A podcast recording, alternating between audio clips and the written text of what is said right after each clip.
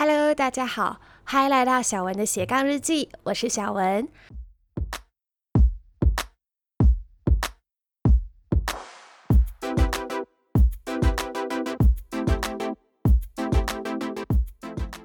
这是我人生中第一集 Podcast，也是我第一次录制。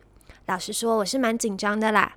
那我先来做一个简单的自我介绍好了，你们可以叫我小文，我来自马来西亚。目前呢，是一位斜杠青年，从事这一份全职的远距工作。同时呢，我也在经营一些小生意。所以我想要借着这个 podcast 来分享一些关于斜杠青年的生活呀，还有要怎么做时间分配啊等等的经验。那我大学读的科系呢是建筑系，在我大学最后一年实习的时候，我就发现我不想要当建筑师，对我来说那不是一份理想的职业。我喜欢设计，也享受欣赏建筑物的美，可是我就是不想要当建筑师。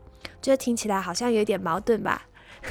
但那时候的我呢，就秉持着一个念头，我想要选择一份我喜欢的工作，做起来呢是让我感到快乐的。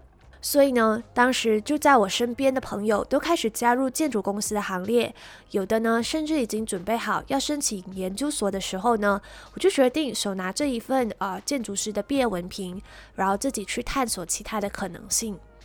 那我相信呢，在我们听众当中呢，有的是毕业生，在开始为自己的未来正在做规划，或者是你们工作了几年之后呢，有想要转换跑道的想法。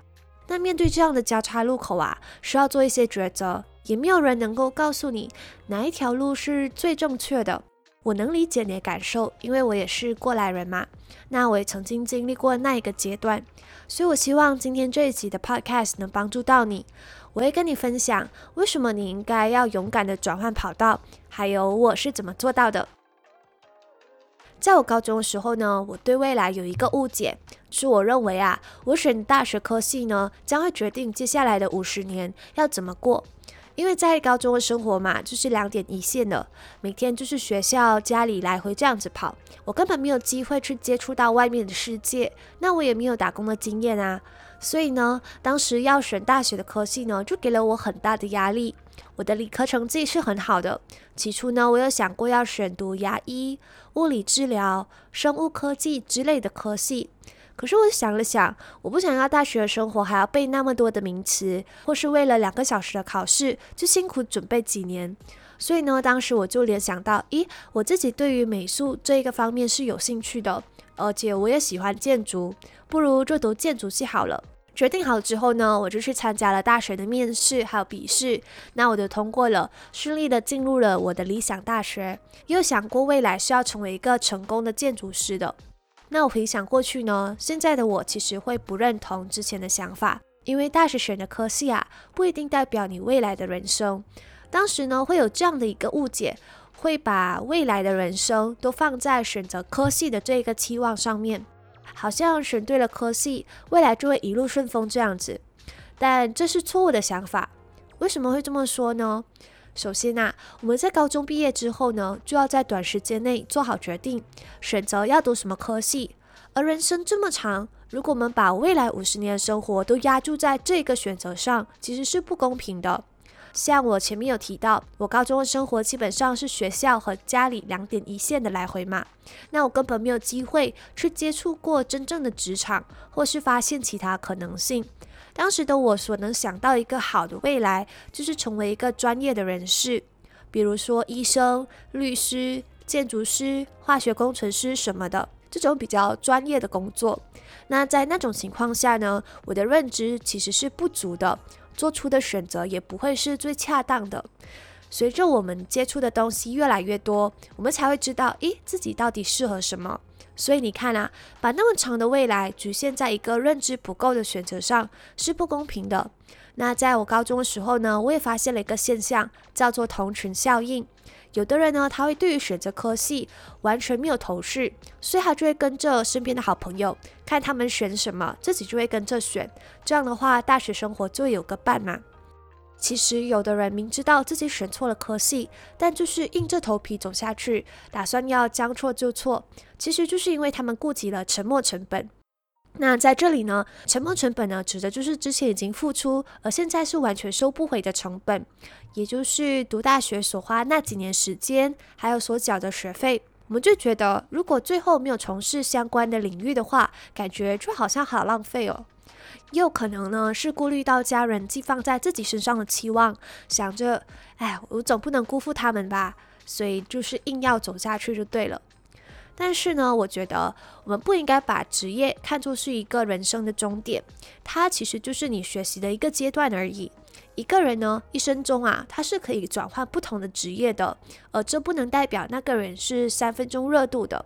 当你把每一份职业都当做是一个实验，或者是人生中一个短短的学习经验，那就可以更坦然的做舍弃了。你要知道，人是会一直成长的，这是符合自然的法则。二十五岁的你呢，一定和三十岁的你，还有四十岁的你是有很大的差别的。不只是在思想上，你所从事的工作领域啊、生活习惯啊、爱好啊，都有可能不一样了。所以啊，不要被你之前所做的一个选择绑架了你的未来，硬硬是选择一份你不喜欢的工作，就为了和以前的自己保持一致。那么，我现在来说说我是如何尝试新的工作领域，开始转换跑道的吧。因为呢，我在高中的时候没有打工的经验，然后我也没有看过外面世界，所以我就决定在大学的最后一个暑假去打工。我当过餐厅服务员、招待员，还有房产销售。那我也很庆幸自己踏出舒适圈，一个人去尝试这些不同的领域。因为我在短短这两个月里面呢，其实我学到很多很多东西，我也开拓了认知。也因为这样啊，我不再那么惧怕未知了，反而很享受这整个探索的过程，感觉就好像是一场冒险。所以呢，我会建议你给自己一个机会去尝试。反正你在大学刚毕业的时候是蛮空闲的嘛，所以你可以趁机去探索。你可以到有兴趣的领域去实习，像是我在高中的好朋友，当时因为他想要读兽医，那在申请大学之前呢，就去兽医诊所无偿的实习了两个月。虽然是免费打工，但他也确认了自己是喜欢这一份职业的。而现在他已经大学毕业了，在纽西兰成为了一名兽医。那不是所有人都这么幸运，可以一下子就找到自己的热情工作。如果你还在探索的阶段呢，可以多接触几份工作，尝试看看。我有一位朋友呢，来到台湾念书，他已经决定了自己的科系，但还是不大确定未来要做什么。所以呢，他就在读大学的时候半工半读，到处呢去实习和打工。他也当过餐厅服务生啊，游泳教练啊，奶茶店的管理人啊。最后呢，他来到了一家新创的风投公司实习的时候，发现，咦，这就是他所喜欢的工作诶。